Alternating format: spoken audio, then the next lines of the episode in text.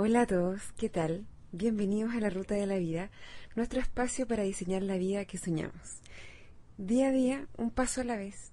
Cada día es un regalo, un nuevo comienzo en este viaje, una nueva oportunidad para ser quienes queremos ser. Cada día es un regalo que tenemos que agradecer y aprovechar. Hoy es viernes, ya casi es fin de semana, así que me imagino que están todos felices y eh, con hartas ganas de que llegue el tan merecido descanso. Eh, quiero decirles que extrañé mucho grabar el podcast esta semana que estuve afuera. Me sirvió harto, sí, eh, el descanso para desconectarme, para recargar las pilas, para volver con, con mucha energía, pero es bueno volver a casa también. Y de cierta forma también me gusta volver a mis rutinas. Todo tiene un lado positivo y es bueno preocuparse de buscarlo. Mi nombre es Carola Fuerte y en verdad es un placer para mí y un honor poder compartir con ustedes esta ruta en este episodio 27 ya de la ruta de la vida. Bueno, justamente el episodio de hoy se trata de ver el lado positivo de las cosas. No se trata de andar por la vida como, como un pajarito, de andar en negación acerca de las cosas negativas a nuestro alrededor, de, de ser insensible frente a la desgracia de otros, a lo mejor en nuestro entorno, sino que se trata de ser capaces de enfocarnos en lo rescatable de lo que nos pasa, en lo que nos sirve para crecer, en lo que aprendemos, en lo que ganamos y no en lo que perdemos en el mundo, a nuestro alrededor, en nuestra vida, pasan cosas que quisiéramos que no nos pasaran.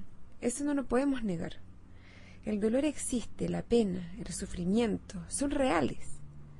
No estoy diciendo que los obviemos y que hagamos como si no existieran, que nos hagamos inmunes a ellos y, y nos volvamos personas disociadas, adormecidas, como zombies, felices, pero con una felicidad un poco falsa. Esas experiencias están ahí para que podamos valorar las opuestas. Todos sabemos que la vida está llena de ciclos.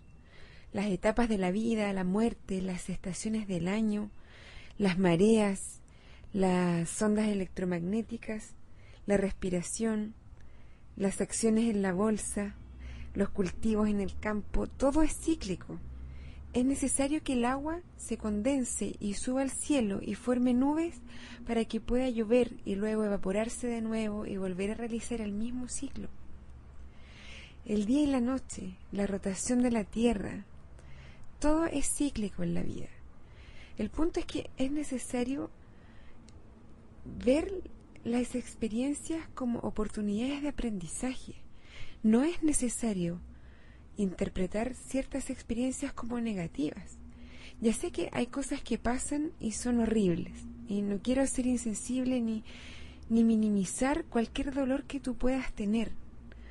Pero si tu vida fuera permanentemente feliz, no lo valorarías, no sabrías apreciar los momentos felices. Para mí hay como dos desafíos. Uno es buscar el lado positivo en todas las situaciones que nos pasan o en las que estamos inmersos día a día. Parece ser que es mucho más fácil ver el lado negativo de las cosas, pero recuerda que aquello en lo que enfocas tu atención se expande. Por lo tanto, si te enfocas en lo negativo, vas a empezar a ver solo cosas negativas. Es como cuando te compras un auto nuevo y de repente ves en la calle que está lleno de autos del mismo modelo que tú te compraste. Es como que de repente aparecen todos esos autos porque te estás enfocando en eso. No es que hayan aparecido más en realidad. O, o, si esperas, por ejemplo, que en un restaurante o en una tienda te atiendan mal, lo más probable es que recibas mala atención. O si un día de lluvia te mojas y pasas frío y estás seguro de que te vas a resfriar, lo más probable es que te resfríes en lo que te enfocas, en lo que enfocas tu atención, eso se expande. Atraes aquello en lo que piensas. Por el contrario, si te esfuerzas en ver el lado bueno de las cosas, de las personas, de las situaciones, lo más probable es que descubres más cosas buenas de las que esperabas. A mí a veces me pasa en el trabajo, cada cierto tiempo, como que me empiezo a aburrir y empiezo como a ver todas las razones por las cuales no me gusta mi trabajo. Y cada vez encuentro más y más. Pero si paro, y por suerte que soy consciente cuando esto me pasa y me, me, doy cuenta y paro y enumero todas las razones por las cuales tengo que estar agradecida de mi trabajo. Empiezo a encontrar más y más razones por las cuales me doy cuenta que en realidad me gusta y que estoy ahí por mi opción. Un truco para ayudarte a enfocarte en lo positivo, que a mí me ha funcionado bastante bien hasta ahora, es no ver noticias. Yo desde enero de este año, 2009, dejé de ver los noticieros en la televisión y de leer los diarios.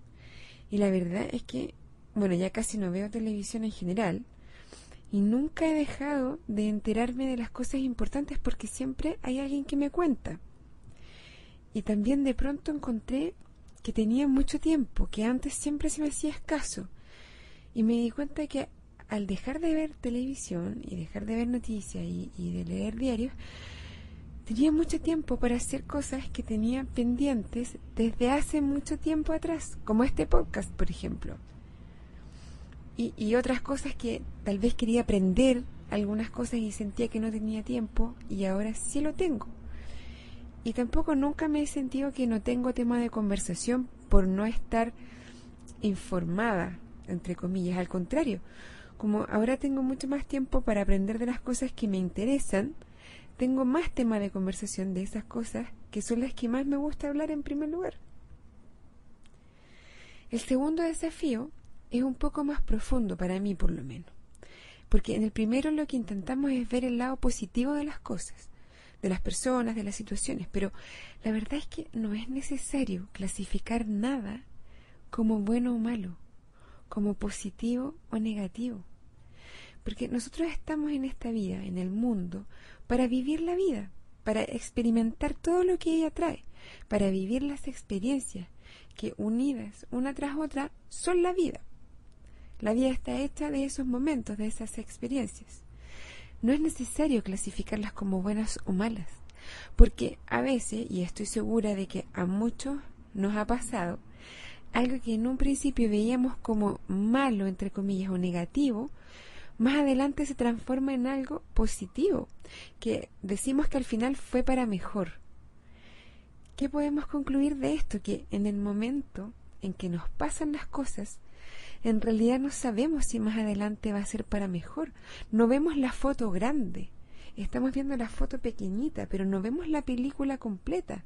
Entonces no sabemos si es que en realidad eso que creemos que es malo, entre comillas, tal vez es para mejor, o tal vez eso nos está salvando de algo mucho peor que nos podría haber pasado. Entonces, ¿para qué deprimirse por eso que nos está pasando? Una técnica útil también es preguntarte si eso que ves como malo y que te hace tal vez sufrir de cierta forma, va a ser importante en cinco años más, va a importar o incluso en seis meses más cuando ponemos en perspectiva lo que nos pasa, nos damos cuenta de que en realidad a veces no es tan grave. Hay una historia que a lo mejor la conocen, pero se las quiero leer acá para, para apoyar esta idea de que las experiencias no son necesariamente ni buenas ni malas intrínsecamente. A mí me llegó hace tiempo por mail, se llama Buena suerte, mala suerte, quién sabe. Y aquí va. Una vieja historia habla de Lee, un anciano labrador que tenía un viejo caballo para cultivar sus campos. Un día el caballo escapó hacia las montañas. Para los vecinos de la comunidad eso era una desgracia. Se acercaron a Lee para condolerse y éste les replicó Buena suerte, mala suerte, quién sabe. Unas semanas después el caballo volvió de las montañas trayendo consigo una manada de caballos salvajes. Ahora Lee tenía muchos caballos. Entonces los vecinos felicitaron al labrador por su buena suerte. Este les respondió Buena suerte, mala suerte, quién sabe. Tiempo después, cuando el hijo del labrador intentó domar uno de aquellos caballos salvajes, cayó y se rompió una pierna. Todo el mundo consideró esto como una tragedia. No así el labrador, quien se limitó a decir buena suerte, mala suerte, quién sabe. Unas semanas más tarde estalló la guerra. El ejército entró al poblado y fueron reclutados todos los jóvenes que se encontraban en buenas condiciones. Cuando vieron al hijo de Eli con la pierna rota, lo dejaron tranquilo. Los vecinos vinieron a felicitarlo por su buena suerte. Con su acostumbrada serenidad, él comentó, Buena suerte, mala suerte, quién sabe. Todo lo que a primera vista parece un contratiempo puede ser algo bueno disfrazado. Hay un refrán que dice no hay mal que por bien no venga. No sé si estará en todos los países, pero por lo menos aquí en Chile se usa bastante. No hay mal que por bien no venga. También hay un pensamiento que es de origen japonés, que encontré por ahí, y dice, detrás de toda adversidad hay una bendición escondida. Aceptar lo que no podemos cambiar es mucho más sano que quejarnos. No, no nos sirve quejarnos.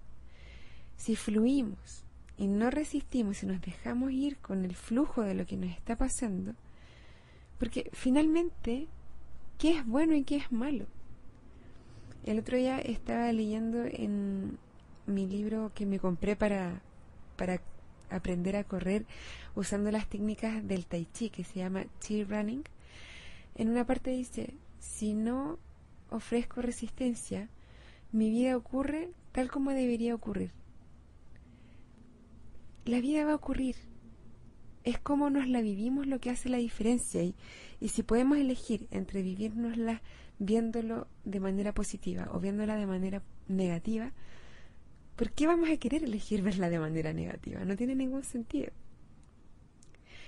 Bueno, llegó la hora de despedirme, pero como siempre, antes les recuerdo que me pueden escribir a la ruta de la vida gmail.com o al blog la ruta de la vida podcast.blogspot.com me pueden dejar comentarios, sugerencias. He recibido sugerencias de algunos temas que voy a ocupar para futuros episodios.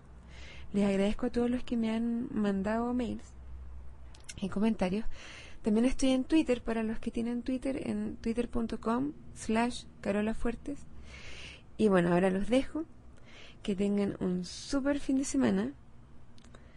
No clasifiquen a la vida como buena o mala. Hasta el lunes y como siempre, buen viaje.